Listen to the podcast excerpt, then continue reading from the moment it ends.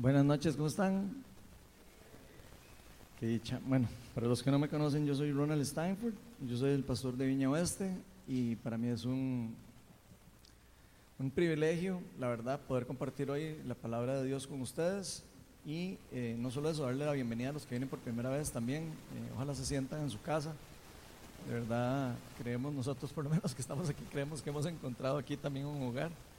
Así que les damos la bienvenida y ojalá se puedan sentir a gusto aquí con nosotros también y aprender juntos con nosotros de Dios.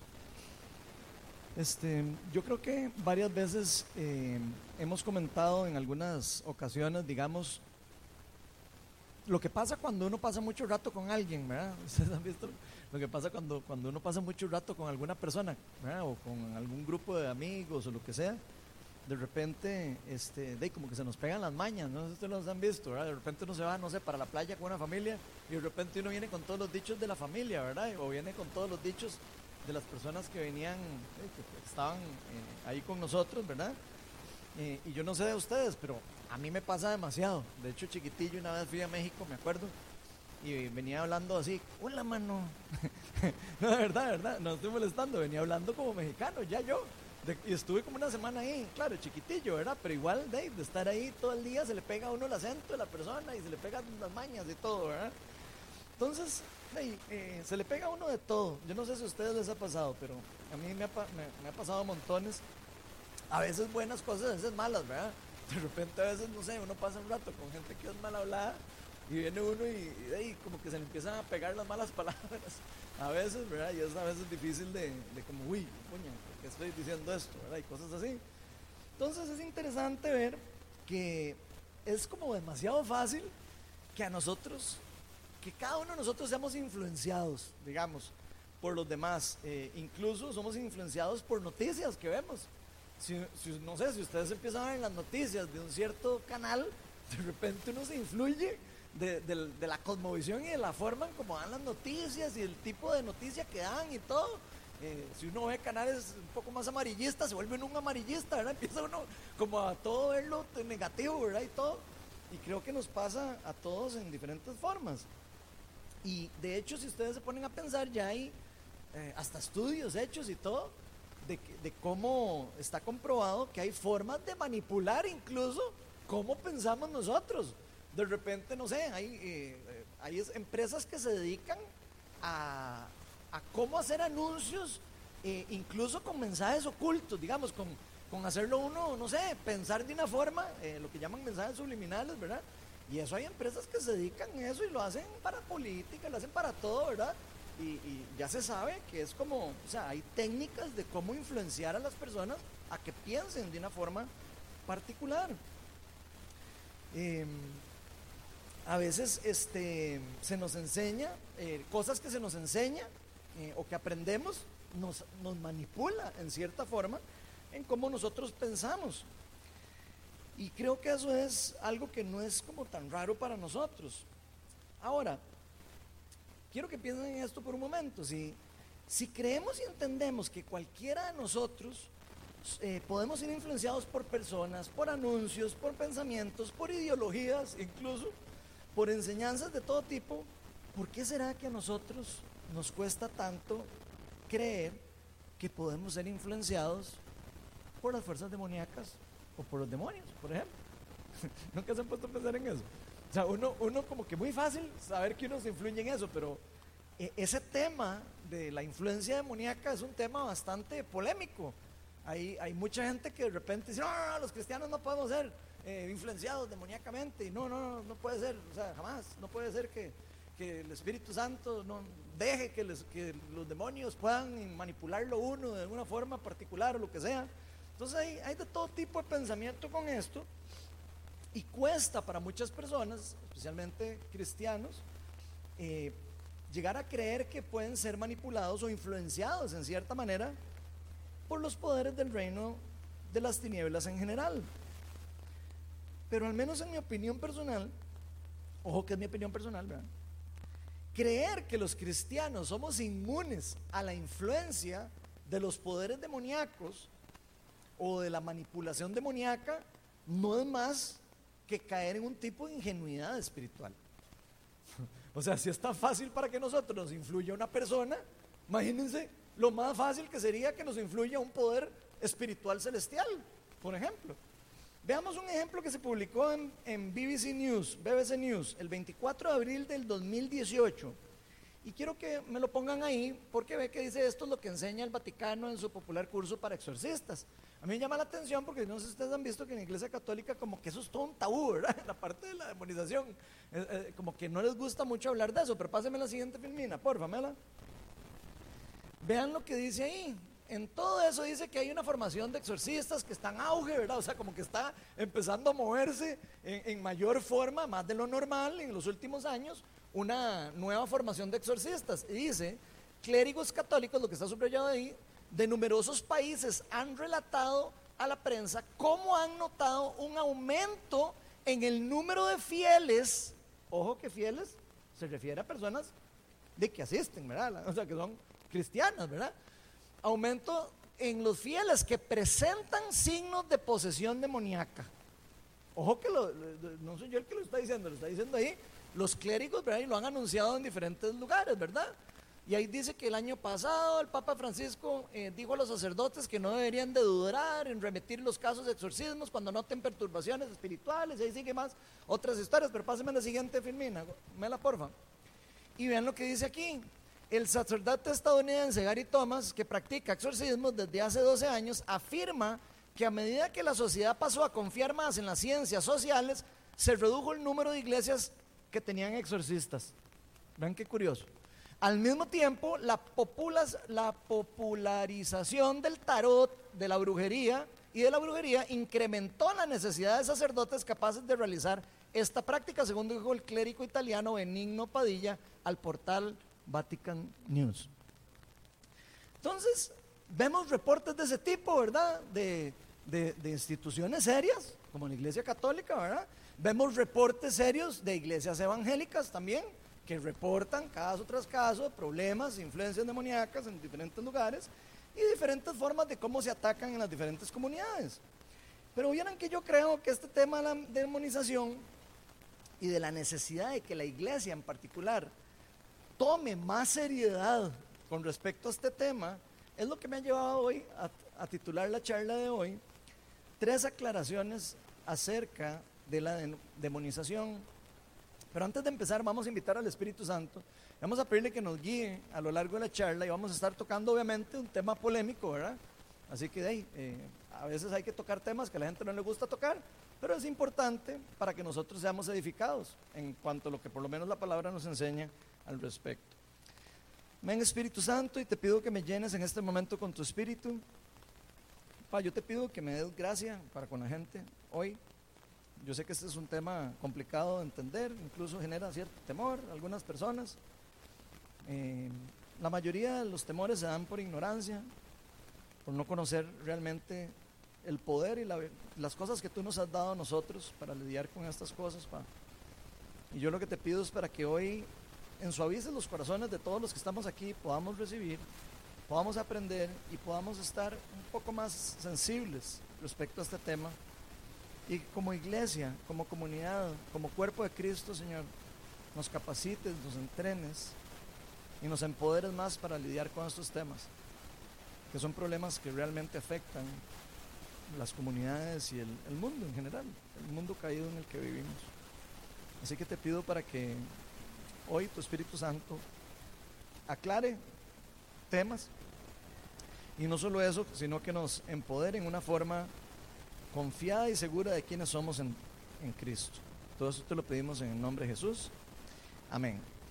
Para hablar de este tema voy a leer uno de los pasajes, bueno, el pasaje diría yo, en donde está el caso de demonización más serio que hay en la Biblia. ¿Ok?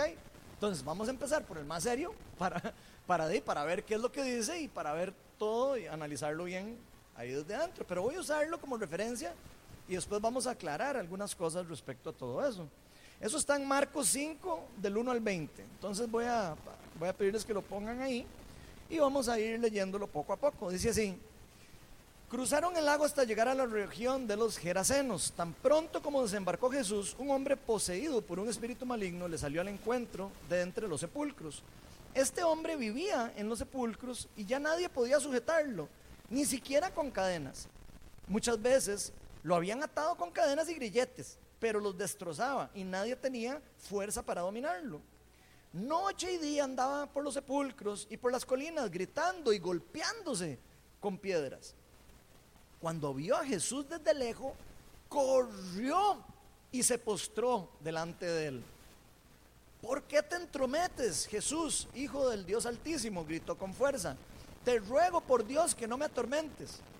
Es que Jesús le había dicho, dijo eso porque Jesús ya le había dicho, sal de este hombre, espíritu maligno. ¿Cómo te llamas? le preguntó Jesús. Me llamo Legión, respondió, porque somos muchos. Y con insistencia le suplicaba a Jesús que no los expulsara de aquella región. Como en, como en, una colina estaba paciendo una manada de muchos cerdos, los demonios le rogaron a Jesús, mándanos a los cerdos, déjanos entrar en ellos. Así que él les dio permiso. Cuando los espíritus malignos salieron del hombre, entraron en los cerdos, que eran unos dos mil, y la manada se precipitó al lago por el desempeñadero y allí se ahogó. Los que cuidaban los cerdos salieron huyendo y dieron la noticia en el pueblo y por los campos. Y la gente fue a ver lo que había pasado. Llegaron donde estaba Jesús y cuando vieron al que había estado poseído por la legión de, de demonios, sentado y vestido en su sano juicio, tuvieron miedo. Los que habían presenciado estos hechos le contaron a la gente lo que había sucedido con el endemoniado y con los cerdos. Entonces la gente comenzó a suplicarle a Jesús que se fuera a la región. ¿Ven cómo se da miedo a, la gente que no sabe? Mientras subía Jesús a la barca, el que había estado endemoniado le rogaba que le permitiera acompañarlo. Jesús no se lo permitió, sino que le dijo, vete a tu casa, a los de tu, los de tu familia, y diles todo lo que el Señor ha hecho por ti y cómo te ha tenido compasión. Así que el hombre se fue y se puso a proclamar en Decápolis lo mucho que Jesús había hecho por él y toda la gente se quedó asombrada. Entonces, bueno, ya les dije que el tema era polémico, pero ya que este tema es un tema tan poco hablado, ¿verdad? Eh, hoy vamos a hacer una serie de aclaraciones que nos van a ayudar a entender un poco más este problema, de las cuales muchas personas pueden ser afectadas en diferentes grados o en diferentes niveles, como lo vamos a ir explicando un poco más adelante. Entonces, la primera aclaración que vamos a ver hoy es, ¿qué significa estar endemoniado? Y vamos a empezar por ahí porque eh, es muy diferente entender lo que significa, lo que la palabra está diciendo en la Biblia, que, que está pasando con una persona, a creer que entendemos lo que está pasando. Entonces, para responder esta pregunta, lo primero que debemos hacer es entender lo que realmente significan las palabras que se utilizaron para describir el comportamiento de esa persona en ese lugar en la Biblia, en griego koiné, en este caso. Acuérdense que el Nuevo Testamento está escrito en griego koiné, entonces hay que ir al griego koiné a ver qué es lo que dice en griego koiné para describir ese tipo de aflicción en la que están llamando aquí en la nueva versión internacional, poseído y no sé qué, y no sé cuál palabra que usaron por ahí, ¿verdad? Y ahí lo vamos a ir eh, comparando. Pero la palabra que se usa en griego es daimonisomai. Esa es la palabra que se usa, que la nueva versión internacional tradujo ahí como poseído, ¿ok? Entonces, vamos a ver qué es lo que significa en griego la palabra daimonisomenai, eh, daimonisomai. Esa palabra, de hecho, no tiene traducción al español ni en inglés, palabra directa, no tiene. Entonces, obviamente se podrían imaginar las cosas que pueden traducirse respecto a una palabra que no tiene una traducción directa. La palabra significa demonización, en pocas palabras se puede decir influenciado o atormentado por un, por un demonio en diferentes grados o niveles. No es tan adecuado usar la traducción que se usa en la nueva versión internacional que dice poseído. Y me imagino que ya se imaginan por qué es que no está bien. ¿Por qué, ¿Cómo les voy a demostrar que está incorrecta esa definición. Les voy a enseñar lo que dice otras traducciones de otras Biblias contemporáneas y viejas. Voy a poner el ejemplo de la primero de la Reina Valera contemporánea, que es una versión de Reina Valera nueva, ¿verdad? Y vean lo que dice en el versículo 15 cuando habla de eso. Dice, cuando llegaron a donde estaba Jesús, eso era lo que habíamos dicho en el otro ahora se los voy explicando, y vieron al que había estado, antes en la nueva versión internacional decía poseído, vean lo que dice la nueva versión, eh, eh, la Reina Valera contemporánea, al que había estado atormentado por la legión de demonios, estaba sentado y vestido en su sano juicio, tuvieron miedo. Luego, los que habían visto lo sucedido con él, y otra vez, la palabra que se usaba en la nueva versión internacional era poseído. En la Reina Valera dice, con él endemoniado. Y con los cerdos se, contaron, se lo contaron a los demás. Esa es la Reina Valera eh, contemporánea. Ahora vamos a ver lo que dice la Reina Valera antigua. ¿Ok? En el mismo versículo. Vean lo que dice. Y viene a Jesús, y vienen a Jesús y ven al que había sido atormentado del demonio y que había tenido la legión sentado y vestido en su juicio cabal y tuvieron miedo. Les contaron a los que lo habían visto cómo habían acontecido al que había tenido el demonio y lo de los puercos. Entonces fíjense que estamos viendo cómo no tradujeron la palabra daimon, como poseído, la tradujeron como afligido, como endemoniado, como que tenía el demonio, etcétera, pero no como la palabra poseído, ¿verdad? Y esto es importante aclararlo porque eso es lo que genera la gran confusión con respecto a la parte de demonización, porque la gente dice, ay, ¿cómo va a ser posible que alguien pueda ser poseído, adueñado por un demonio? ¿verdad? Y ahí empieza uno a hacerse preguntas de todo tipo. ¿Serán los cristianos posiblemente demonizados? ¿Podrían ser poseídos por un demonio? Y entonces, ¿qué pasa con el Espíritu Santo? ¿Y qué pasa con todo lo que eh, Jesús hizo y todo? Y ahí empiezan todas las dudas. ¿Ok? Entonces, como podemos ver, la traducción de esa palabra como poseído no es la más adecuada. Y eso es probablemente lo que empieza con el problema. Y eso es lo que ha llevado a la ingenuidad de la iglesia también a subestimar la capacidad de la influencia del reino de las tinieblas sobre el mundo, incluyendo sobre los que decidimos seguir a Cristo o los que nos hacemos llamar sus discípulos. Entendiendo que incluso una persona no creyente, como el caso de este Geraseno, este era un no creyente, estaban de Cápolis, era un gentil, no era un judío. Entonces vamos a ver. Vemos que el, el Geraseno no, no pareciera poder ser completamente poseído. Si ustedes lo ven bien, si esa persona hubiera estado completamente poseído, no hubiera ido a buscar a Jesús cuando lo vio. Una persona poseída no, no hubiera podido ir a buscar rescate. Hubiera, se hubiera quedado ahí, hubiera tenido que Jesús llegar a rescatarlo y hacerle algo. Él mismo, donde vio a Jesús, se ve que tuvo algún tipo de forma de buscar ayuda donde él y cayó a sus pies, dice la palabra. Ojo, que aquí estamos hablando del caso más serio de demonización de la Biblia y de un no cristiano, ¿verdad? O sea, una persona que no era judía, que no creía en Dios, que no se te... Y aún así, esa persona pudo buscar la luz de Cristo para recibir sanidad en la parte de demonización. Sino más bien, lo que podríamos decir, se puede ver en este ejemplo, es un alto una, o un alto nivel de influencia demoníaca sobre esta persona. Pensemos por un momento. Si cualquiera de nosotros podemos ser influenciados por un amigo, por una persona que nos rodea por una semana, ¿no creen que sería ingenuo pensar que si uno anda metido en cosas espirituales por mucho rato o, por unos momentos o lo que sea, no puede ser uno influenciado por esos poderes demoníacos y, y poderes celestiales? Se los dejo ahí para que lo piensen. Se nos pegan las mañas de, un amigo cristiano, de lo que sea, y no se nos va a pegar las mañas o las cosas o los poderes o las, o las situaciones o los pensamientos de cosas que tienen poderes celestiales y que son parte de lo que gobierna el mundo de tinieblas en el que vivimos. Seríamos poco ingenuos, creo yo, de creer que podríamos ser inmunes a ser influenciados. Y seamos discípulos o no de Cristo. Veamos lo que Pablo le dice a los cristianos en Corinto.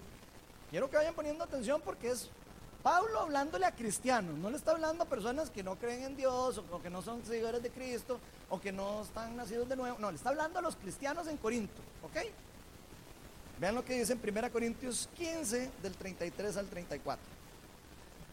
No se dejen engañar. Las malas compañías corrompen las buenas costumbres. Vuelvan a su sano juicio como conviene y dejen de pecar. En efecto, hay algunos de ustedes que no tienen conocimiento de Dios para vergüenza de ustedes, lo digo. Pongan atención a esto. Les está diciendo que dejen de pecar a los cristianos y les está diciendo que la compañía de mala se pega en cierta manera y las malas costumbres se pueden poner por encima de las, de las buenas costumbres. Y nos dicen, vuelvan a su sano juicio, dejen de pecar, dejen de estar haciendo las cosas mal. Y además dice, hay algunos de ustedes que no tienen conocimiento de Dios. o sea, hay algunos de ustedes que andan caminando como ignorantes. Básicamente, eso es lo que está diciendo. ¿eh? Vean lo que dice Efesios 6:12, que también lo escribe Pablo a la iglesia de Éfeso, que también eran cristianos todos. Dice, porque nuestra lucha no es contra seres humanos, sino contra poderes, contra autoridades, contra potestades que dominan este mundo de tinieblas, contra fuerzas espirituales malignas en las regiones celestiales. Ok, nos está diciendo, ¿usted, usted cree que tiene que pelear con un humano? No tiene que pelear con un humano. La guerra no es contra su amigo. La guerra no es contra su esposa. La guerra no es contra el que usted cree que es su enemigo. La verdadera guerra es contra poderes celestiales que dominan el mundo de tinieblas. El mundo de tinieblas en donde adivinen quiénes viven. Los cristianos y los no cristianos. Vivimos en el mundo de tinieblas. Es el mundo donde estamos viviendo. Se llama el mundo caído, que cayó en pecado por culpa de, de todo lo que ocurrió en el Edén. Si los seres humanos, cristianos o no, podemos ser influenciados por otras personas, ¿cómo vamos a pretender que es imposible ser influenciados por esas fuerzas y potestades y gobiernos malignos de las religiones celestiales? Si nosotros, y aquí me incluyo, no queremos ser influenciados por alguien o por algo, ¿qué es lo que haríamos? ¿De ahí? Evitaríamos estar en, en en participar en las cosas que esas personas están haciendo malas, en las cosas que sean pecaminosas o malignas, si usted quiere, no dejarse influenciar de algo maligno, de algún pecado, de algo, de no se junte con personas que andan haciendo eso, ¿cierto o no? ¿Se acuerdan cuando le decían a uno chiquillo? Dime con quién andas, te diré quién eres. Bueno, es lo mismo. Dice, uno se junta con, con chusmas ahí, ¿verdad? Que andan haciendo malo y tarde o temprano no se van a embarrar. Uno. ¿Ok? Ok. Entonces vamos, vamos aclarando eso. ¿Por? Porque eso Pablo nos advierte a los cristianos que no se alejen de Dios, que nos mantengamos en comunión con Dios, que nos mantengamos en comunión con Él, que no nos dejemos enfriar en nuestra relación con Dios, con Jesucristo. Jesús de hecho decía que Él era la vid y que usted y yo somos las ramas. Decía, si ustedes se alejan de mí, ¿qué pasa? Se, se secan y se caen y son echados al fuego. Eso dijo Jesús, ¿verdad? Digo, o sea, los cristianos que no están en comunión con Dios constantemente se secan. Se secan quiere decir también contristan al Espíritu Santo. También quiere decir se alejan de las cosas buenas de Dios y se están acercando a las malas. Eso es lo que quiere decir eso, se secan. Una mata verde es una mata bonita, una mata sana. Una mata seca es una mata que está poniéndose fea y una mata que está entrando en enfermedad. ¿Ok? Entonces vean que más o menos eso es lo que Jesús nos está diciendo que pasa cuando usted y yo, que somos las ramas, nos alejamos de Él o no estamos pegados a la fuente de vida. De hecho dice que separados de Él no podemos hacer nada. O sea, alejarnos de Dios nos va a llevar a contristar al Espíritu Santo, a marchitarnos a nosotros mismos y por supuesto puede destruirnos. Vean lo que dice Primera Tesalonicenses 5 del 19 al 23. Porque alguien va a decir, ¿cómo va a pagar uno el espíritu? ¿Y cómo va a hacer que entonces que el espíritu no sé qué? Miren lo que dice Primera Tesalonicense, 5, del 19 al 23. Dice Pablo a la iglesia tesalónica, no apaguen el espíritu. Se volvió loco Pablo. No apaguen el espíritu. O sea, no se sequen, no se aparten de Dios. No apaguen su pasión por Dios. No dejen de buscar a Dios. Eso es lo que Él está diciendo. No apaguen el espíritu. No desprecien las profecías. Sométanlo todo a prueba. Aférrense a lo bueno. Péguense a lo bueno, aférrense a lo bueno y no aférrense a lo malo, aléjense de lo malo, más bien. Eviten toda clase de mal, dice. O sea, aléjese del mal. Sepárese de las, de las cosas malas. Que Dios mismo, el Dios de paz, los santifique por completo y conserve todo su ser. Y vean cuál es todo nuestro ser. Espíritu, alma y cuerpo. O sea, nuestro cuerpo, nuestra mente, nuestras emociones, nuestras pasiones, todo nuestro espíritu, todo nuestro ser integral. Y conserve todo su espíritu, alma y cuerpo. Irreprochable. O sea, traten de mantenerse irreprochables para la venida de nuestro Señor Jesucristo. Eso es lo que está diciendo Pablo. Y si Pablo nos está diciendo a usted, y a mí, no apague el espíritu, es porque se puede apagar. Si no, entonces no lo estaría diciendo, ¿verdad? Digo, por si acaso alguna duda. Y si nos dice, eviten todo tipo de mal, es porque, porque, podemos ser influenciados por el mal. Si no, entonces no lo diría tampoco. Así como cuando nos dice, huyan de la inmoralidad sexual. Ah, no, es que ya yo soy un cristiano y entonces a mí no me afectan los demonios, no sé qué, entonces a mí no me afectan nada. Entonces, ¿por qué nos dice, huyan de la inmoralidad, de la inmoralidad sexual?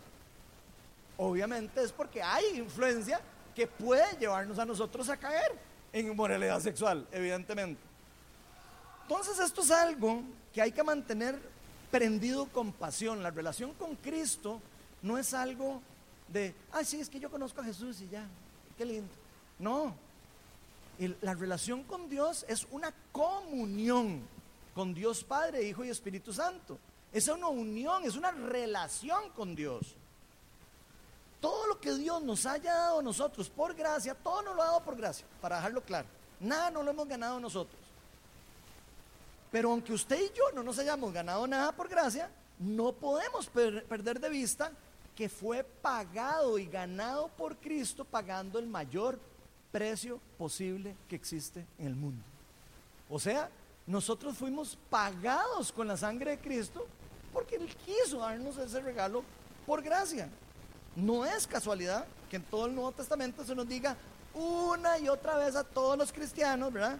que nos alejemos del pecado, que huyamos de la inmoralidad sexual, que amemos a los demás. ¿Por qué nos dice eso una y otra vez? En fin, que busquemos seguir los pasos de Dios. Porque adivinen qué, los cristianos pueden desviarse del camino. Adivinen qué, los cristianos pueden tomar malas decisiones. Y adivinen qué, los cristianos también se influyen de malas personas y de malas cosas y de malas situaciones en donde estén metidos. Y creo que todos los que estamos aquí sabemos lo que es cuando alguien nos influye negativamente. Y si usted es cristiano y usted sabe que usted ha sido influenciado, usted podría entonces ahora empezar a decir, pucha, la verdad es que yo creo que sí podría ser influenciado yo de los poderes celestiales, ¿verdad? Digo, si somos influenciados tan sencillo por una persona que no tiene ni poder ni nada, imagínense por alguien o por algo que tiene poder para influenciar, ¿verdad? Y que están hechos para eso, ¿verdad? Particularmente, para alejarnos de Dios, ¿verdad? Entonces, si no queremos ser influenciados por alguien o por algo, también es importante no, entrar en constante comunión con esas malas influencias. Y aquí quiero aclarar lo que la palabra comunión significa. Comunión significa común más unión.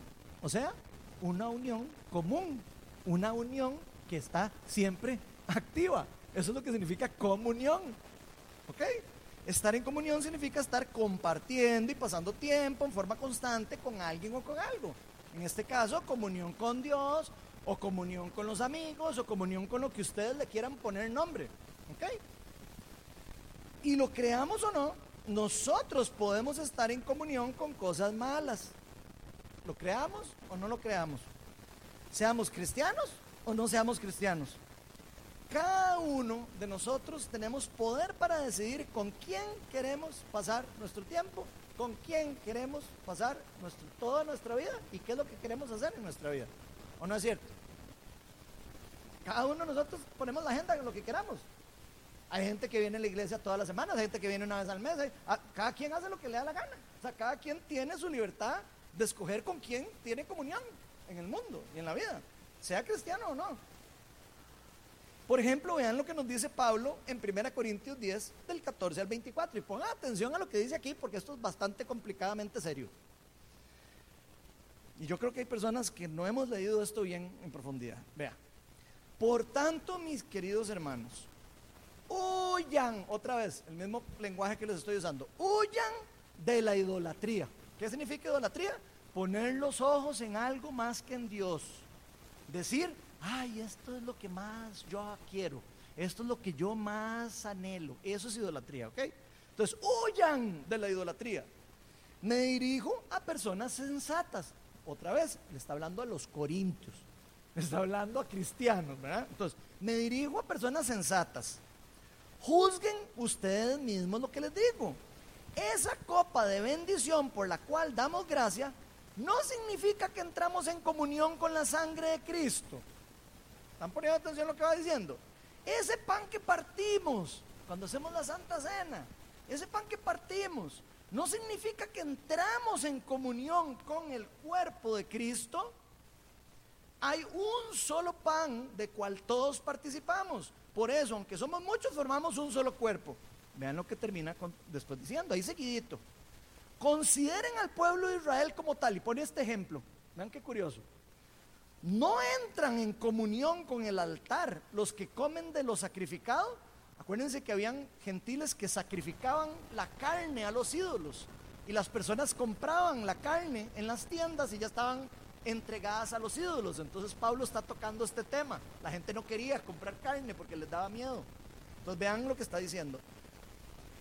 Consideren el pueblo de Israel como tal. No entran en comunión con el altar los que comen de los sacrificados. Y está hablando de los sacrificios en el lugar santísimo, ¿verdad? Pero vean lo que dice después. ¿Qué quiero decir con esta comparación?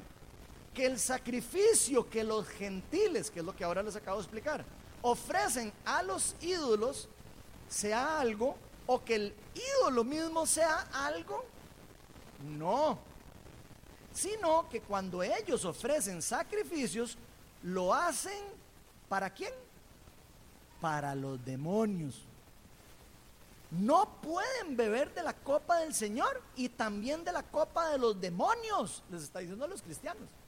No pueden, o sea, ustedes no pueden estar bebiendo de la copa del Señor y también de la copa de los demonios. No pueden participar de la mesa del Señor y también de la mesa de los demonios. Y vean lo que dice después. O vamos a provocar a celos al Señor. O sea, que sí se puede provocar al Señor en celos. O sea, que sí se puede. Entonces, eh, en pocas palabras, uno podría estar participando de la mesa de los demonios. ¿O no? Porque está diciendo, si hacen eso, cuidado y no entra, no ponen en celo al Señor, ¿verdad? ¿Somos acaso más fuertes que Él? Incluso les está diciendo, no se crean más fuertes que Dios. No crean como los fariseos que decían, yo soy hijo de Abraham y entonces ya nada me pasa. Eso es lo que está prácticamente diciendo. No se crean ustedes que ustedes son más fuertes que Dios. Tengan cuidado con lo que están haciendo. Eso es lo que está diciendo Pablo en palabras así sencillas. Y después dice, tras de eso, todo me está permitido, pero no todo es provechoso. Todo me está permitido, pero no todo es constructivo. Que nadie busque, sus propios intereses, sino los del prójimo. Entonces, vean lo que está diciendo Pablo. Incluso, ¿podemos hacer lo que queramos? Claro que podemos hacer lo que queramos, pero no todo es bueno. Si nos juntamos con algo mal y empezamos a jugar con el fuego, adivinen qué, nos podemos quemar. Y wow, en verdad yo creo que a veces leemos la Biblia y no, de, como que no queremos entenderla, ¿verdad? Como que queremos decir, hacernos los más y no, es que entonces yo soy de Cristo, entonces a mí no me pasa nada y yo todo lo puedo en Cristo que me fortalece. Y empezamos a decir todo lo que queremos que queremos oír, ¿verdad? lo que queremos creer, ¿verdad? De que entonces no me va a pasar y entonces ya yo soy de Cristo, entonces ya yo puedo hacer lo que me dé la gana y entonces ahora yo ando haciendo inmoralidades sexuales y nada me pasa. Y eso es lo que equivocadamente caemos los ignorantes, ¿verdad? En pocas palabras, todos podemos hacer lo que queramos, pero no todas las cosas nos convienen. Hay cosas que nos pueden hacer mucho daño y creo que muchos de nosotros nos hemos dado cuenta a lo largo de nuestra vida cristiana, incluso. Se los puedo asegurar que si yo les pregunto a cada uno de ustedes que se consideren cristianos, que me pueden contar alguna vez en la que se jalaron una torta y dejaron al reino de las tinieblas manipularlos en cierta forma y agarraron una mala decisión y después dijeron, eso me pasa por escuchar la voz del diablito en vez de escuchar la voz del angelito. Se los puedo asegurar. Entonces, a mí lo que me extraña es por qué teológicamente todo el mundo quiere hacer tanto enredo para decir que eso no es posible. Donde en la práctica es evidente que se puede pasar y que se puede vivir. Ahí es donde uno no puede caer en fariseísmo. Ahí es donde los fariseos se equivocaban y decían, ah, no, es que yo soy hijo de Abraham, entonces a mí no me pasa nada. Cuidado, ¿verdad? Y nos está pasando lo mismo que a los fariseos, ¿verdad? ¿Y qué les decía Jesús a los fariseos? ¿Saben qué? Ustedes no son hijos de Dios, ustedes son hijos del diablo. Así les decía Jesús. Digo, a los maestros de la ley, ¿verdad? A los que eran unos galletas, ¿verdad? Cuidado y nosotros estamos cayendo jugando de galletas, ¿verdad? Digo, puede ser, ¿verdad? Y los demonios y los poderes celestiales malignos son cosas que evidentemente nos pueden afectar. Son cosas que afectan a las personas alrededor del mundo. Y estoy hablando de cristianos y no cristianos, aunque me apedren, porque estoy seguro de lo que estoy diciendo. Lo he visto no solo en mi vida, sino lo he visto en la vida ministerial de la iglesia. Lo hemos podido ver a través de la vida de la iglesia, a través de años. Vean que la iglesia católica también lo ve y lo descubre. Ah, la pucha, deberíamos de enseñarle más a gente a hacer exorcismos porque la cosa está poniendo fea. De claro, si cada vez la gente cree que todo vale nada y que no importa nada y que vivo la vida loca y que no pasa nada, ¿verdad? Y ya ven el problema que hay, se están subiendo los casos de demonización alrededor del mundo. La segunda aclaración es quiénes pueden ser influenciados por demonios, que ya hablamos algo un poquito de eso. Pero como vimos en el punto anterior, si todos vamos a ser influenciados por personas y por mañas y por cosas y por anuncios y por todo, yo diría que todos podríamos ser influenciados en diferentes grados, ¿verdad? No pierdan de vista eso de los diferentes grados, ¿verdad? De los diferentes grados y con diferentes consecuencias por poderes demoníacos y por poderes celestiales demoníacos. Veamos un caso en el Nuevo Testamento. Digo, hay varias personas que dicen, ah, el Nuevo Testamento no existe ningún solo caso en donde un cristiano ha sido... Y empiezan con eso. ¿eh? Ya vamos a ver si es cierto. Veamos un caso en el Nuevo Testamento, lo que ocurrió con Pablo. Con Pablo, ¿verdad? Segunda Corintios 12, 7 al 9. Pablo fue el que escribió toda la Biblia casi, ¿verdad? El Nuevo Testamento. Para evitar que me volviera presumido por, la, por, estas sublimes revelaciones, Dios lo había llevado a un tercer cielo, a él. Eh, él decía, no sabía si, fue una visión, si fue que lo llevaron, no sabía él. Pero sabía que lo había llevado Dios y le había dado una revelación especial. Entonces dice, para evitar que me volviera presumido, Pablo, ¿verdad? Que puede pecar, igual que usted y que yo, que podemos pecar. Para evitar que me volviera presumido de estas sublimes revelaciones, una espina me fue clavada en el cuerpo. Es decir, un mensajero de Satanás. Pero quiero que escuchen esta palabra en el griego koiné. La palabra mensajero, y ahora sigo leyendo ese versículo. La palabra que usan ahí en el griego koiné es agelos. Mela, me la pones ahí un toque para leerla. La palabra agelos. No, agelos, eso. Vean lo que significa agelos. Cuando Pablo dice un mensajero de Satanás para que me atormentara, o sea, para, que, para evitar que me, volviera presumido de estas revelaciones, una espina me fue clavada en el cuerpo, es decir, un mensajero de Satanás para que me atormentara. Y vean lo que significa agelos mensajero, generalmente un mensajero sobrenatural de Dios, un ángel de Dios. Pero en este caso, ¿de qué dice que es el agelos? Agelos del diablo, dice, ¿verdad? Entonces, si es agelos del diablo, ¿de qué está hablando? De un ángel del diablo, de fijo. ¿Ok? Entonces está diciendo un mensajero de Satanás o un ángel del reino de las tinieblas, como lo quieran ver. Y no solo eso dice, sino dice para que me atormentara. O sea, Pablo está reconociendo que algo que venía enviado del reino de las tinieblas lo estaba atormentando. Y no solo eso, lo estaba atormentando en el cuerpo a tal nivel que le rogó a Dios tres veces que se lo quitara. Vea lo que dice.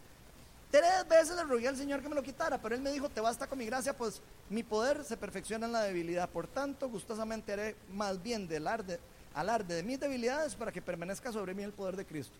Vean, yo sé porque yo he estudiado teología y sé todas las definiciones que le han querido dar a ese pasaje. Que eso era que la gente estaba molestando a Pablo, que es que Pablo podría ser una enfermedad y que otros dicen que la enfermedad no podría ser. Vean, la palabra dice claramente que fue un mensajero del reino de las tinieblas, lo que está diciendo ahí. Sea una enfermedad, sea un dolor de muelas, sea lo que sea, es un mensajero del diablo y lo está atormentando, lo está afligiendo y le está haciendo daño en cierta forma. Entonces ustedes me dirán si un cristiano puede ser o no afligido por un demonio. ¿Ok? O por las fuerzas demoníacas, como lo quieran ver. Esa, esa, palabra que se usa en griego para atormentar, para que me atormentara, vean lo que dice, se llama, se llama colafiso. Me la pone ahí, porfa, la Vean lo que dice colafiso, lo que significa esa palabra en griego. Golpear, dañar con el golpe o un puñetazo. Eso es lo que significa. O sea, Pablo está diciendo, Satanás me envió un mensajero para que me pegara, o sea, para que me, para que me hiciera daño. Eso es lo que está diciendo él. ¿Ok? Entonces aquí podemos hacernos la pregunta a los 10 millones. ¿Pueden ser los discípulos de Jesús afectados o influenciados por demonios? Pareciera. Yo sé que no hay un versículo en la Biblia que diga que así. Los cristianos pueden ser, no, no, no lo dice así, por supuesto. Pero sí pareciera que en la Biblia hay evidencias de que sí se puede ser influenciado por demonios. Y como les decía, hay diferentes significados, pero esto es bastante claro lo que yo veo en este pasaje. Él decía que venía directamente y que golpeó a Pablo y le produjo un tipo de daño. O sea, le produjo algún, alguna consecuencia de ese ataque. En este caso, él mismo describe, porque él mismo es el que está escribiendo, que esa influencia fue como algo que lo atormentó, algo que le molestó, algo que le dolió tanto que pidió ayuda a Dios tres veces. Y no se lo quitó por X o Y motivo. Aquí usted podría decir, ay, pero qué malo Dios y que no sé qué. No, no sabemos por qué Dios no le quitó o no sabemos si se lo quitó después tampoco. Algunos de ustedes podría decir, bueno, no sabemos lo que pasó después. Hay gente que dice que después se sanó y que no sé qué, está bien, pero no está en la Biblia tampoco, para, para estar seguros de que eso pasó. Ok, entonces no podemos asumir lo que no está en la Biblia, tampoco. Por supuesto que Pablo no está diciendo, es que yo fui poseído por un demonio. Eso no es lo que él dijo. Evidentemente. Pablo no está diciendo que fue poseído por un demonio, pero sí está claro que fue afectado de una manera por un mensajero del reino de las tinieblas.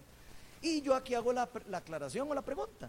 Si Pablo pudo ser golpeado, golpeado, atormentado, afligido, molestado, como le quieran poner, por Satanás, ¿cómo es que usted y yo vamos a creer que el enemigo a nosotros no nos puede hacer nada daño.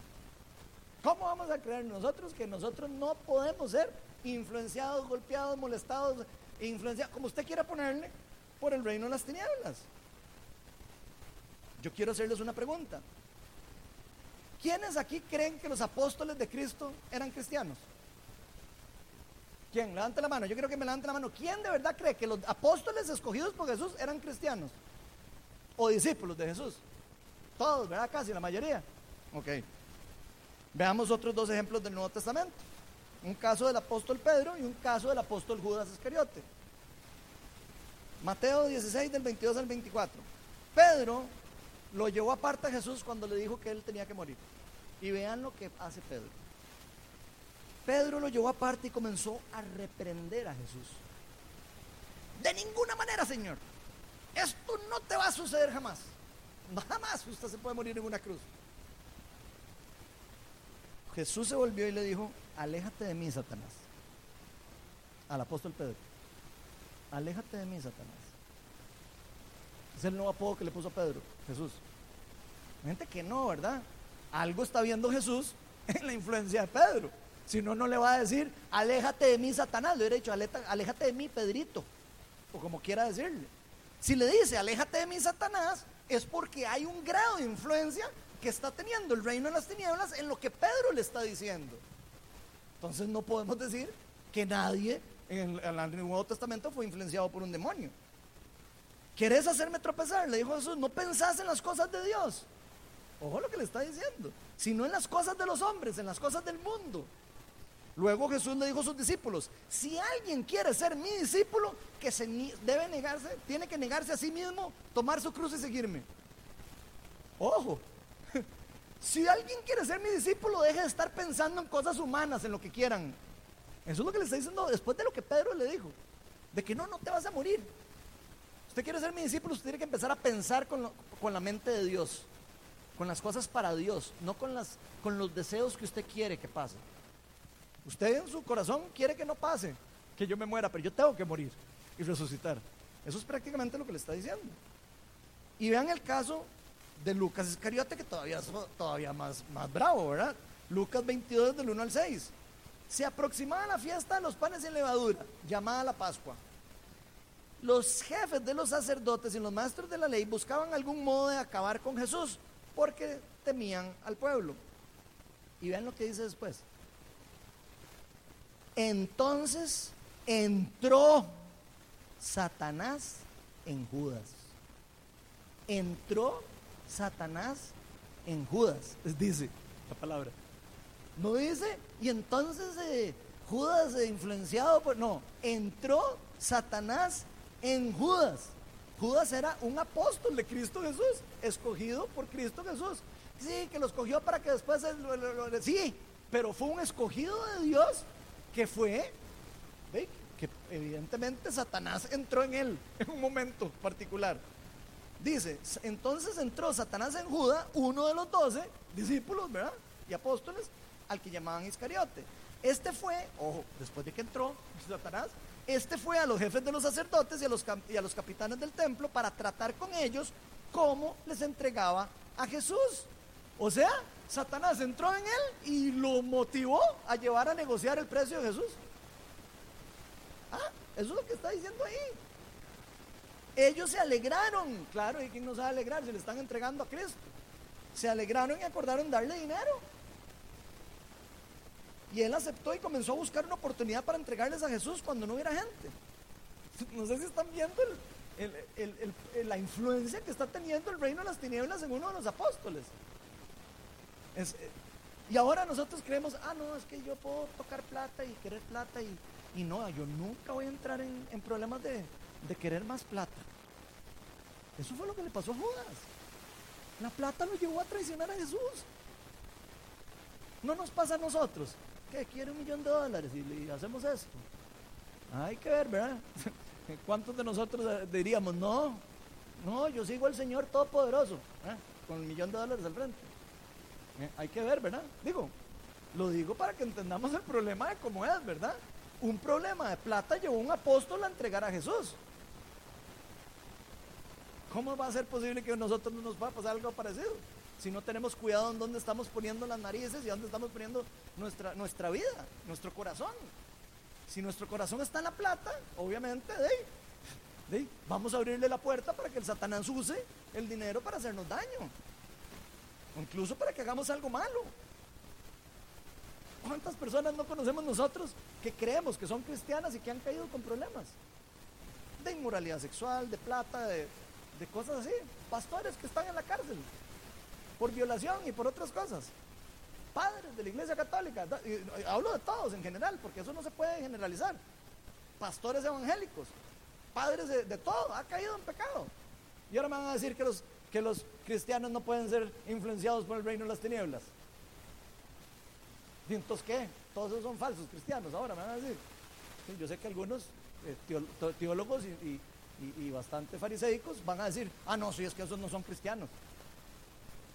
Cuidado, ¿verdad? No sé. No, no sabemos si son cristianos o no.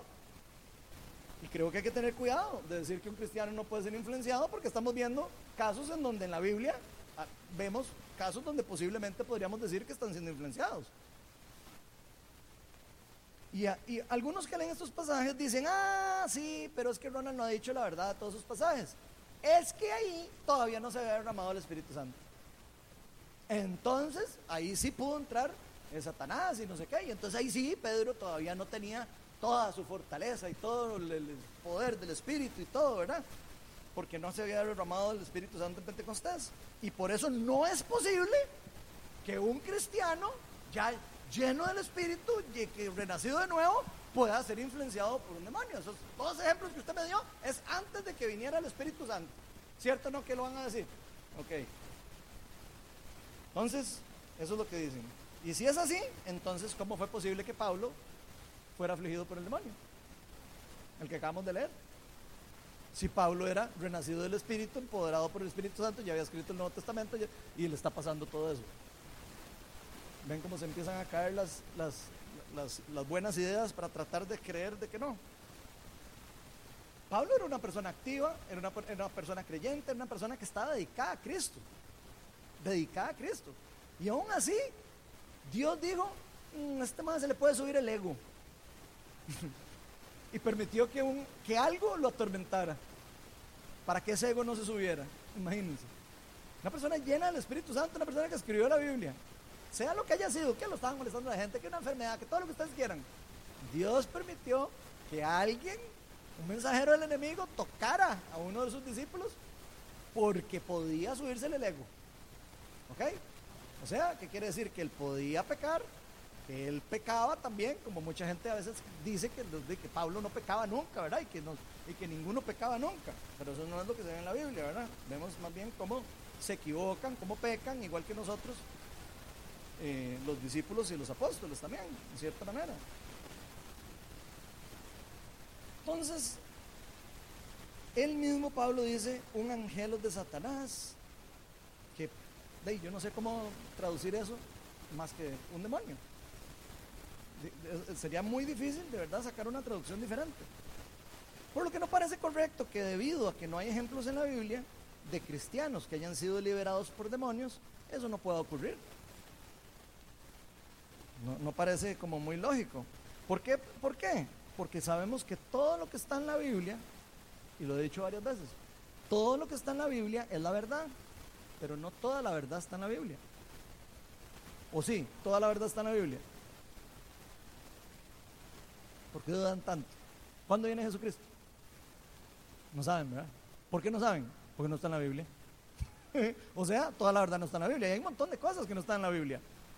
Alguno podría preguntar, ¿y entonces masturbarse es pecado? ¿Está en la Biblia? Los veo muy callados. No, no está en la Biblia que masturbación sea pecado. Y entonces, si no está en la Biblia, entonces no es pecado. Ah, entonces hay cosas que no están en la Biblia que no, que, que, se puede saber que son malas, ¿verdad? Por otras cosas que hay en la Biblia, por supuesto. hay cosas que no están en la Biblia claramente, que sabemos que son malas, y como hay cosas buenas también que sabemos que son buenas, aunque no estén en la Biblia, pero por, por, por todo lo que conocemos de la Biblia, al final de cuentas. Entonces, eso es muy importante entender. Y decir y reclamar y defender que un cristiano no puede ser afectado, influido por un demonio solo porque en la Biblia no haya un ejemplo claro, yo creo que es, hay que tenerle cuidado. Así como también afirmar que de fijo, ¿verdad? Bueno, yo he visto personalmente cristianos que yo conozco y que si no son cristianos, entonces yo no sé qué significa un cristiano entonces, que han sido atormentados por demonios y que han sido liberados, que los hemos ayudado aquí en el Ministerio de Sanidad y Liberación de, de Viña Oeste. Y han sido liberados por demonios. Aquí han caído personas endemoniadas al frente de todos ustedes. ¿Y qué? Entonces, ¿qué? ¿No era cristiana esa persona? De los casos que yo he visto, yo diría que sí eran cristianos. Ahora, yo sé que están diciendo, eh, ya se volvió hereje Ronald porque está diciendo cosas que no están en la Biblia. ¿Qué les voy a decir? Si en la vida real vemos ejemplos de personas que caen demonizadas y se ve que es de verdad un demonio y todo, ¿qué les voy a decir? Que no se puede. Sí, les tengo que decir que sí se puede, porque estoy viéndolo. ¿O no? Entonces podemos ver que la influencia demoníaca no necesariamente implica un control total, eso es lo primero, que es el primer error de la gente, porque cree que una influencia demoníaca es poseído, entonces dicen, a la pucha, ¿no? Muy raro, yo nunca he visto a alguien poseído, así poseído, así que todo el día anda así como, como en los sepulcros y todo. Yo les aseguro que ese muchacho de vez en cuando, el graceno de vez en cuando, no estaba haciendo cosas así todo el tiempo. A veces me imagino que se decía, ¿y a dónde estoy? Y empezaba a hacer otras cosas.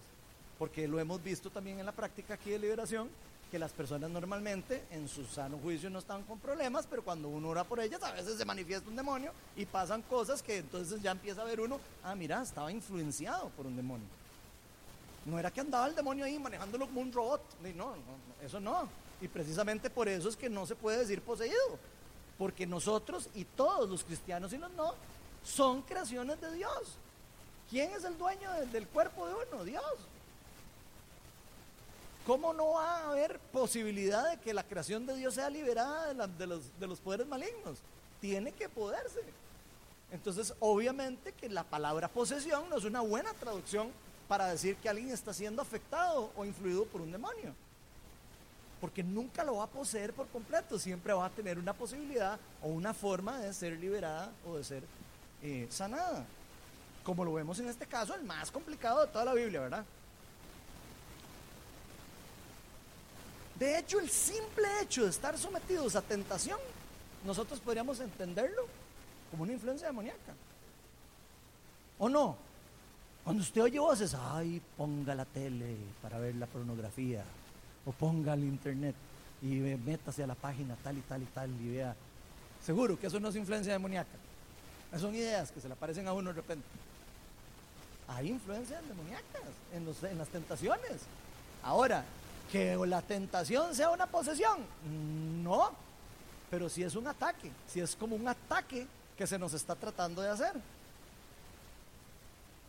Podríamos verlo como el intento o el nivel más leve de posibilidad o de atento a demonizar a alguien que existe, en donde Satanás está tratando de influir en las personas para que caigan en una trampa y probablemente en un, en un deseo que no han todavía entregado a Cristo algún tipo de pecado en la que la persona tenga debilidad.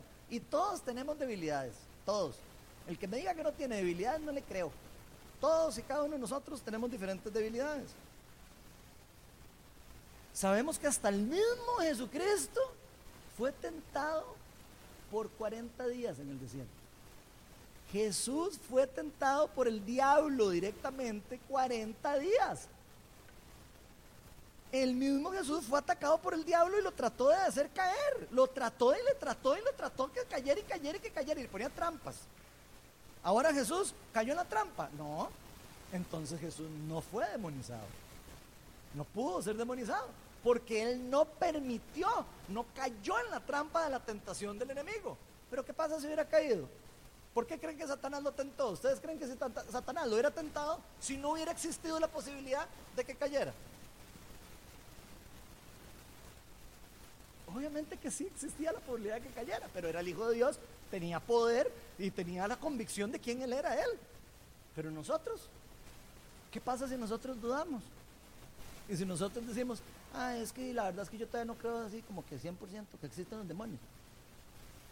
¿Qué podría pasar con alguien así? Alguien que no, que no, que no quiere creer o que, o que no sé, que no está seguro y que no sé qué. Imagínense lo que podría pasar. Por supuesto que si Jesús no cayó en la trampa, pero aún así Satanás trató de hacerlo caer. Jesús se mantuvo firme y rechazó todo tipo de manipulación del enemigo. Y, el enemigo no pudo hacer nada. Pero ¿qué pasa con los que sí caen? ¿Qué pasa con las personas que fracasan en, no sostener la tentación? ¿Por qué, Jesús nos dice nadie puede ser tentado más de lo que, lo que puede resistir? Quiere decir que nosotros podemos resistir la tentación, pero que podemos caer. Si no, entonces no nos diría eso. Ok, ¿y qué pasa cuando uno cae en tentación? Hace lo malo. ¿Y qué pasa cuando uno hace lo malo varias veces? Entra en comunión con un pecado. O con, esa, o con eso que está haciendo. ¿Y qué pasa si entra en comunión con eso? ¿Está entrando en comunión con quién? Con poderes celestiales. Con demonios. Está entrando en comunión con demonios, lo quiera entender o no. Pero esa es la realidad.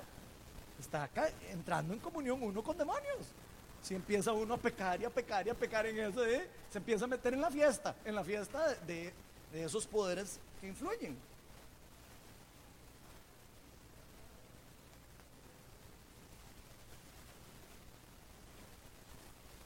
Y yo sé que hay muchas personas aquí que deben de estar diciendo, no estoy de acuerdo con nada de lo que está diciendo Ronald. Yo sé que sí, y no pasa nada. Desde mi punto de vista, aunque no estén de acuerdo conmigo, creo que es caer en, ingenuidad. Creer que no, que nada nos va a pasar, que, que podemos jugar con el fuego que queramos y que no nos vamos a quemar. Y ya para terminar, vamos a pasar a la tercera y última aclaración que puse qué efectos puede tener la demonización y cómo podemos tratarla. Entonces, si nos basamos en todo ese pasaje que acabamos de leer en, en Marcos 5, del 1 al 20, y varios pasajes más que ustedes podrán ver en la Biblia, nos vamos a dar cuenta que la influencia demoníaca, puede traer diferentes consecuencias y diferentes efectos en nosotros. Vamos a ver algunos de los efectos que podemos ver en el caso este que estamos viendo aquí. Pero busque y se va a encontrar otros efectos. ¿verdad? Marcos 5, del, del 2 al 4 dice que tan pronto como desembarcó Jesús, el hombre poseído por el espíritu maligno, ya dije que poseído no es la, palabra correcta, ¿verdad? el hombre endemoniado, podríamos decir, o el, hombre influenciado en cierto grado o alto grado con demonios, por un espíritu maligno, le salió al encuentro entre los sepulcros. Este hombre vivía en los sepulcros y ya nadie podía sujetarlo ni siquiera con cadenas. Muchas veces lo habían atado con cadenas y grilletes, pero él los destrozaba y nadie tenía la fuerza para dominarlo. Noche y día andaba por los sepulcros y por las colinas gritando y golpeándose contra las piedras. Entonces vamos a ver algunos efectos que podemos sacar de aquí. Él estaba viviendo apartado de la sociedad. Estaba viviendo en los sepulcros. O sea, la parte emocional de esta persona ya estaba destruida. Probablemente fue perdiendo las relaciones con las personas acercadas a él hasta que tal punto que quedó viviendo solo. Es muy probable, ¿verdad? Por lo que la influencia demoníaca puede traernos efectos importantes en nuestro comportamiento y en nuestra forma de relacionarnos con los demás. Eso es evidente. Va a tener un efecto en la forma como nos relacionamos con los demás. Eso que vemos es probablemente lo que ocurrió luego de varios tiempos de ir empeorando las relaciones con los demás hasta el punto que ese muchacho terminó viviendo solo. Vemos que se hizo violento también en el pasaje. Gritaba y se golpeaba a sí mismo. Vean, vean, vean lo que está generando eso. Está generando que él ya no se amara a sí mismo y se estuviera golpeando, autopegándose, autoqueriéndose destruir. Podríamos pensar hasta que se quería matar la persona. Si se pasaba golpeando contra las piedras, imagínense. Imagínense el grado de locura que lo podríamos ver a una persona haciendo eso. Ra, ra, dándose contra una piedra, haciéndose daño a sí mismo. Por lo que la influencia amoníaca puede hacernos más violentos y puede llevarnos a hacer cosas que normalmente no haríamos. Definitivamente. Incluso pensar en hacernos daño a nosotros mismos o a los demás. Vemos que tenía fuerza sobrenatural y que rompía cadenas. Le ponían grilletes y los rompía. Eso no lo hace una persona normal. Eso lo hace una persona con poderes sobrenaturales. Entonces es evidente que una persona demoníaca, o una persona, perdón, con influencia demoníaca, dependiendo de la influencia que tenga demoníaca, podría tener también diferentes eh, eh, cosas sobrenaturales que se mueven a, través de esa persona, que nosotros no podríamos hacer por nuestra propia cuenta, como romper un grillete, por ejemplo. Entonces también la influencia demoníaca puede traernos como consecuencia enfermedad y también puede cambiar el comportamiento de las personas. Nuevamente veamos este caso del genaceno. Podríamos decir que definitivamente estaba sufriendo algún tipo de enfermedad mental. Es más, yo les apuesto que un psiquiatra ve a ese, señor y lo mete al asilo. ¿O no? Quiero que se imaginen a una persona ahora, en esta época aquí, que anda en los sepulcros pegándose por la... ¿Qué pasa si lo ve alguien? Lo meten al asilo y dicen enfermo loco. ¿O no? Eh, ok, entonces quiere decir que la demonización puede traer consecuencias parecidas a la, enfermedad mental. Especialmente cuando están poniendo en peligro su vida. Pero en otros ejemplos de la Biblia vemos cómo Jesús reprende también la gripe de la suegra de Pedro, por ejemplo. La reprende con las mismas palabras que reprendió un demonio. Fuera, te ordeno fuera a la, a la gripe. O sea, que es probable que las hay, hay algunas enfermedades, no todas, que sean causadas por problemas demoníacos y que haya que usar liberación para, para eliminar la enfermedad. Eso es lo que se puede ver de esos casos. Por supuesto, no quiere decir que todas las enfermedades vengan del pecado y que vengan de la, de, la enfermedad, de la demonización, pero sí sabemos que algunas de ellas sí. Podemos saberlo. También vemos el caso del, muchacho que estaba endemoniado y que se tiraba en el fuego, ¿se acuerdan? Que tenía tiempo de estar enfermo, no llegó Jesús, le echó fuera a los demonios después de que los discípulos no pudieron echarlos y no quedó sano. Entonces también tenía una enfermedad que parecía loquito y, y, se sanó por medio de la liberación. Otro ejemplo, por ejemplo, el hombre inválido, que llevaba en 38 años inválido en el estanque, ¿se acuerdan? Cuando Jesús lo sanó al, inválido, le dijo, lo sanó y se desapareció, pero después se lo topó en el templo. Y le dijo en Juan 5:14, que se los van a poner ahí, después de, después de esto Jesús se lo encontró en el templo y le dijo, mira, ya has quedado sano, no vuelvas a pecar, no vaya a ser que te ocurra algo peor. ¿Qué quiso decir Jesús ahí? Probablemente la enfermedad de esta persona, que estaba paralítica, podría ser que estuviera, bueno, no podría, una alta probabilidad, el que me diga que no, es una alta probabilidad de que esa persona era el pecado o la demonización estaba involucrada en, esa enfermedad, no, les creo, porque es evidente que Jesús le dice, ya estás mejor, no vuelvas a pecar y no vaya a ser que te pase algo peor. Ojo. Y en otros casos vemos como personas que estaban influenciadas por demonios estaban sufriendo, estaban enfermas. Por ejemplo, el caso de la hija de la mujer cananea. ¿No se acuerdan del caso de la hija mujer cananea? Mateo 15, 22. Mateo 15, 22 dice una mujer cananea de las inmediaciones salió a su encuentro gritando, Señor, hijo de David, ten compasión de mí. Mi hija sufre terriblemente por estar endemoniada. Y Jesús la sana. Entonces, evidentemente hay aflicciones que, que son enfermedades que pueden ser atribuidas a una demonización. Vemos que la demonización puede tener diferentes consecuencias en áreas de nuestra sanidad integral, por supuesto, como nuestro cuerpo, ya sea algo físico, como el muchacho que no podía caminar, ya sea en nuestra mente, que se volvió uno loquito, ¿verdad? O parece loquito, porque uno anda como loquito pegándose y todo, y puede ser que sea una cuestión demoníaca también. Ojo, puede ser, ¿verdad? Otra vez, en nuestras emociones, que de repente, ay, pobrecito yo, todos que a mí todos También puede ser influencia demoníaca que alguna persona crea que nadie lo quiere. Digo, puede ser, ¿verdad?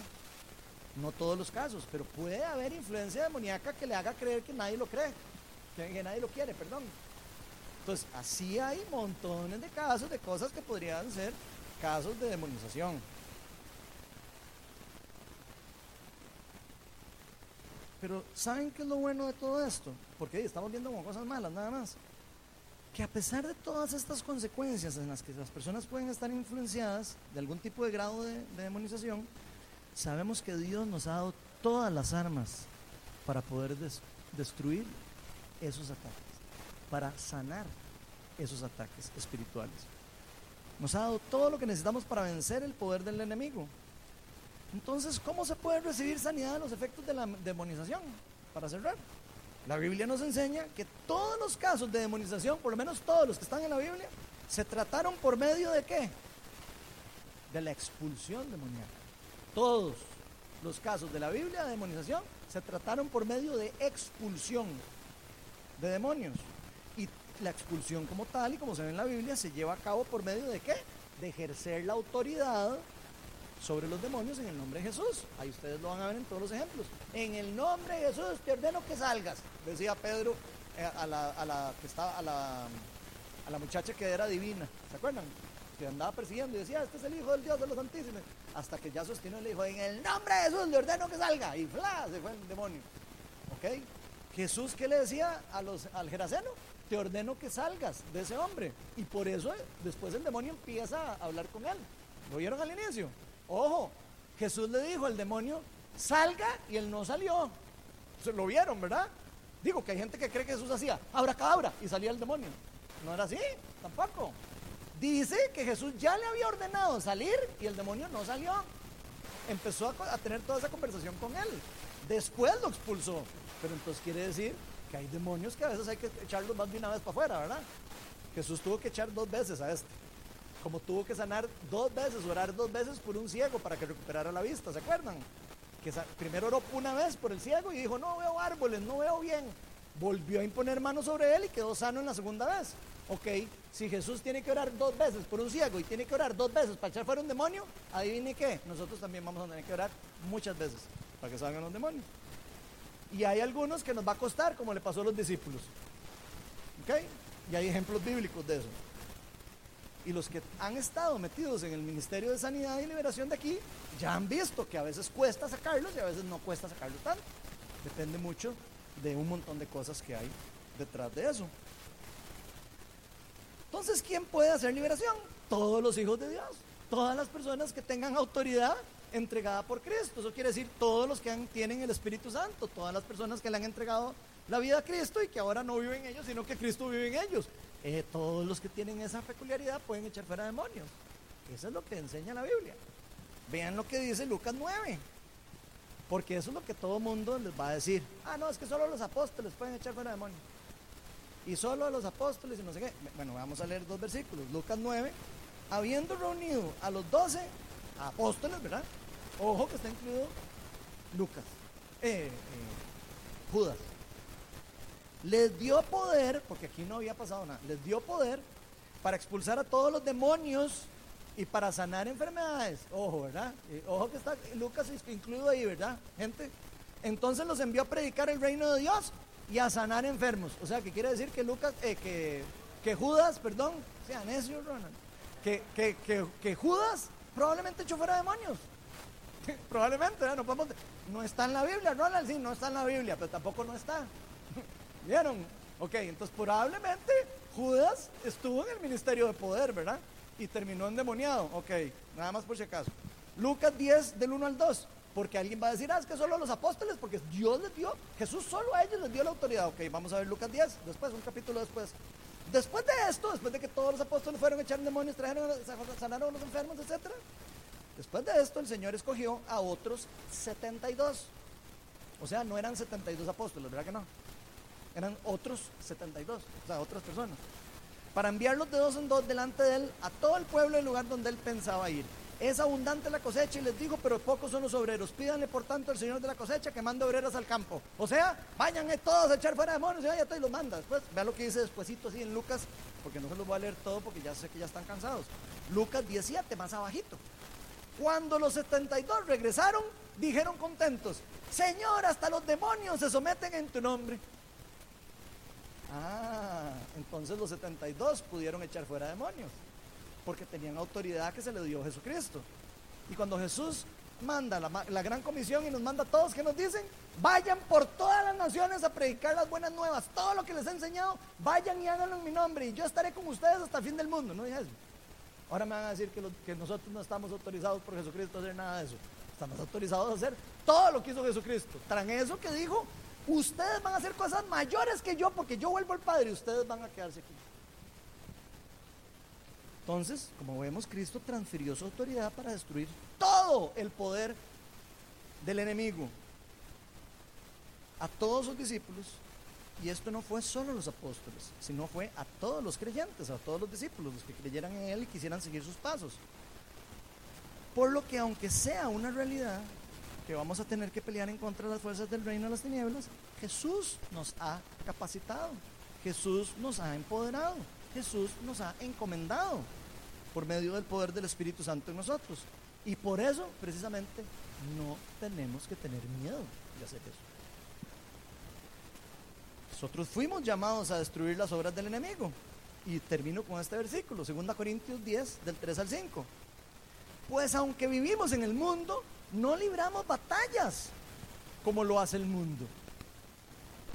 Los cristianos no pelean igual que como pelean todo el mundo. Los cristianos peleamos diferente.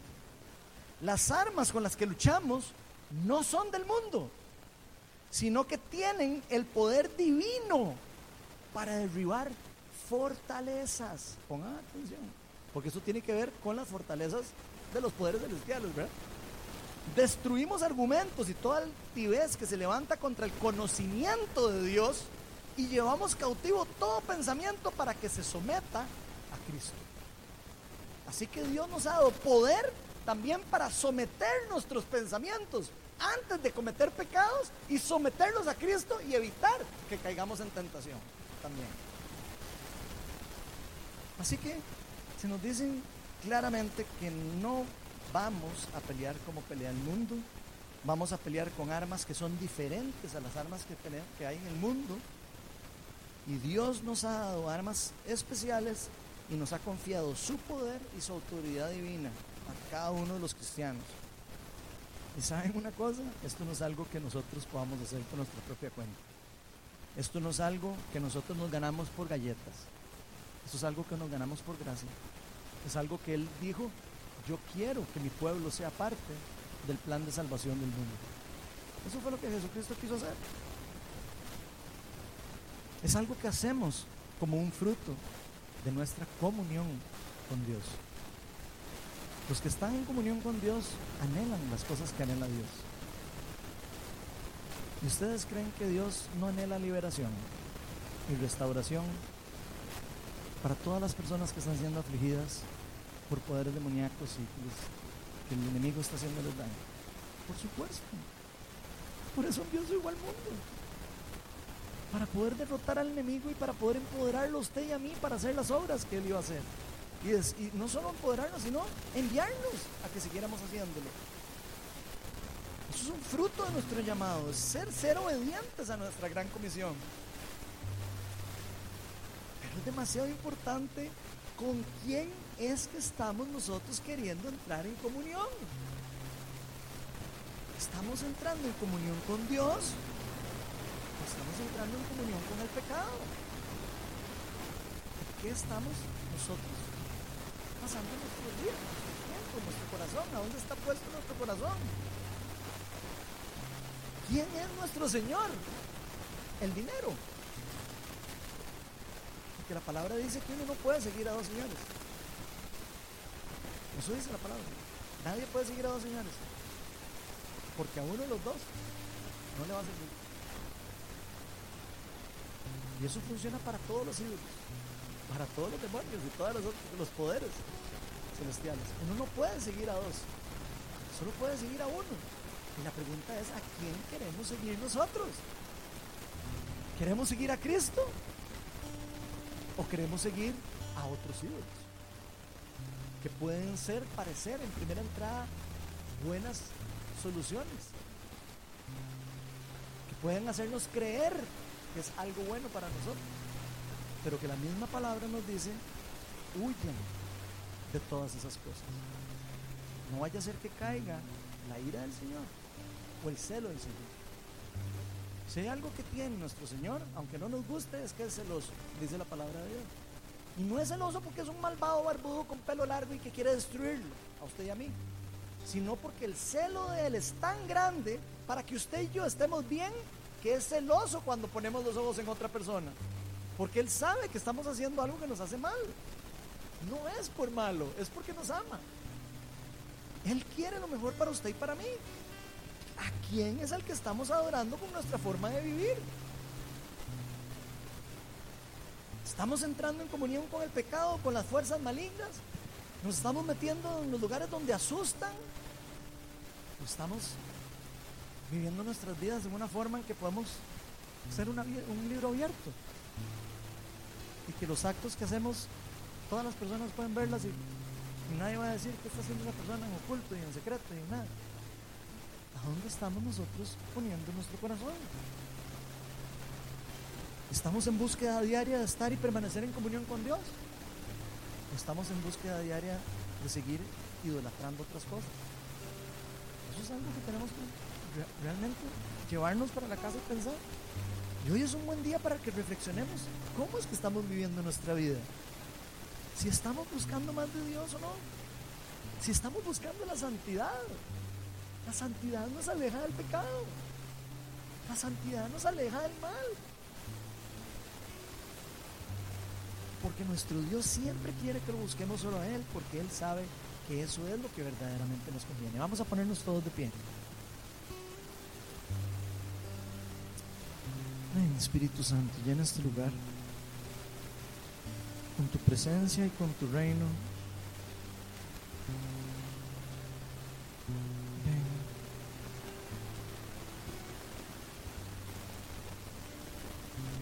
Señor, hoy queremos pedir perdón, al menos yo, probablemente varios de los que estamos aquí, Señor, queremos pedir perdón, porque muchas veces ponemos nuestros ojos en montones de ídolos, en muchas cosas que no son Jesucristo. Espíritu Santo, te pedimos para que nos hables directo a nuestro corazón que nos lleves al arrepentimiento y que nos enseñes a amar tu ley. La palabra dice que los hijos tuyos ya no guardan la ley en libros, sino guardan la ley en su corazón. Espíritu Santo, yo te pido que selles nuestras identidades como hijos tuyos, que selles que impregnes tu ley en nuestro corazón. De manera que podamos ver cuando hacemos algo malo y podamos alejarnos de ello. En tu palabra tú dices que la ley es como un espejo, donde podemos vernos y podemos decir eso es malo, eso es bueno. Señor, te pedimos para que también podamos someternos a la moralidad que existe en tu ley y no en la moralidad que nosotros queramos aceptar con nuestras propias definiciones en el mundo. Espíritu de Dios. Te pedimos para que muestres nuestros pecados y nos lleves al arrepentimiento. Te pido para que todos los que estamos aquí podamos hoy hacer una inspección en cada uno de nuestros corazones y podamos decir, esta área yo no se la estoy entregando a Dios. Y no va a ser fácil. Soltar áreas de nuestra vida no es fácil. Señor, pero tú dijiste, el que quiera ser mi discípulo, que tome su cruz y me siga. Tenemos que morir a nuestros deseos, aunque nos cueste tanto. Pero esa es la recomendación que nos da Dios. nos dice, vengan a mí todos los que están cansados y agobiados y yo les daré descanso. Ven Espíritu Santo, trae tu paz a este lugar. Te pido para que te lleves todo temor del tema que hablamos hoy. Yo sé que este tema a veces puede generar temor por, por no conocer. Lo que pido es que empoderes a todos los que estamos aquí y que nos recuerdes que tú nos has dado poder sobre todos los poderes del reino de las tinieblas y tú mismo dijiste que nada nos podrá hacer daño.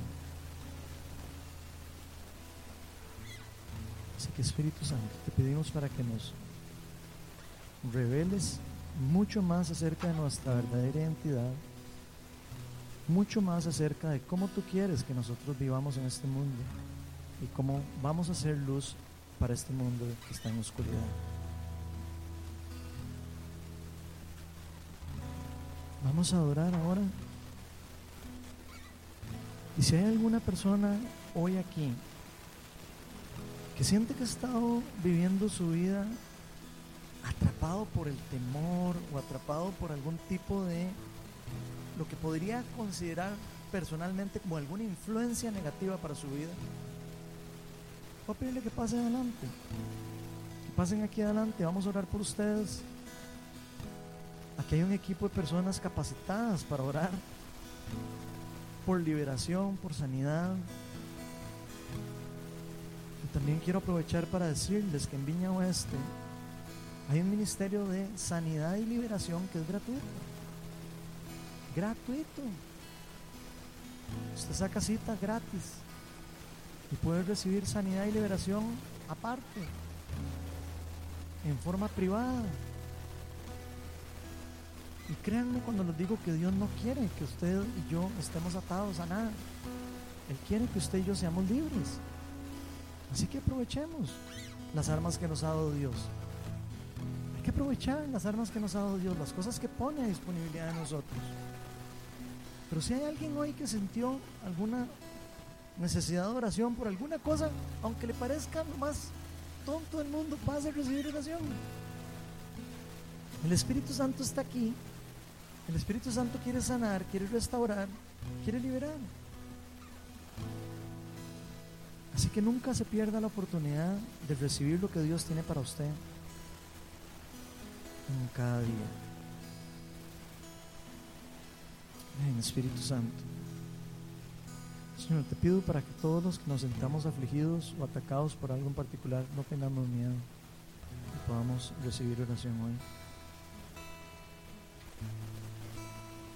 Ven, Espíritu de Dios. Quita todo temor en nosotros. Invitamos a tu Espíritu Santo para que se mueva aquí. Me traiga restauración.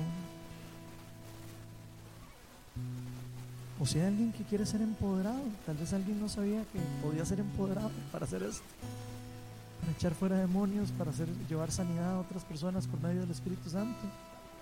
Si usted quiere ser empoderado y empezar un camino de capacitación para orar por enfermos y, aprender también a echar fuera demonios y todo eso, pasen adelante. Vamos a, a invitar al Espíritu Santo para que los empodere también. Jesús le dijo a sus discípulos, no salgan de Jerusalén hasta que venga el empoderamiento del, Espíritu Santo.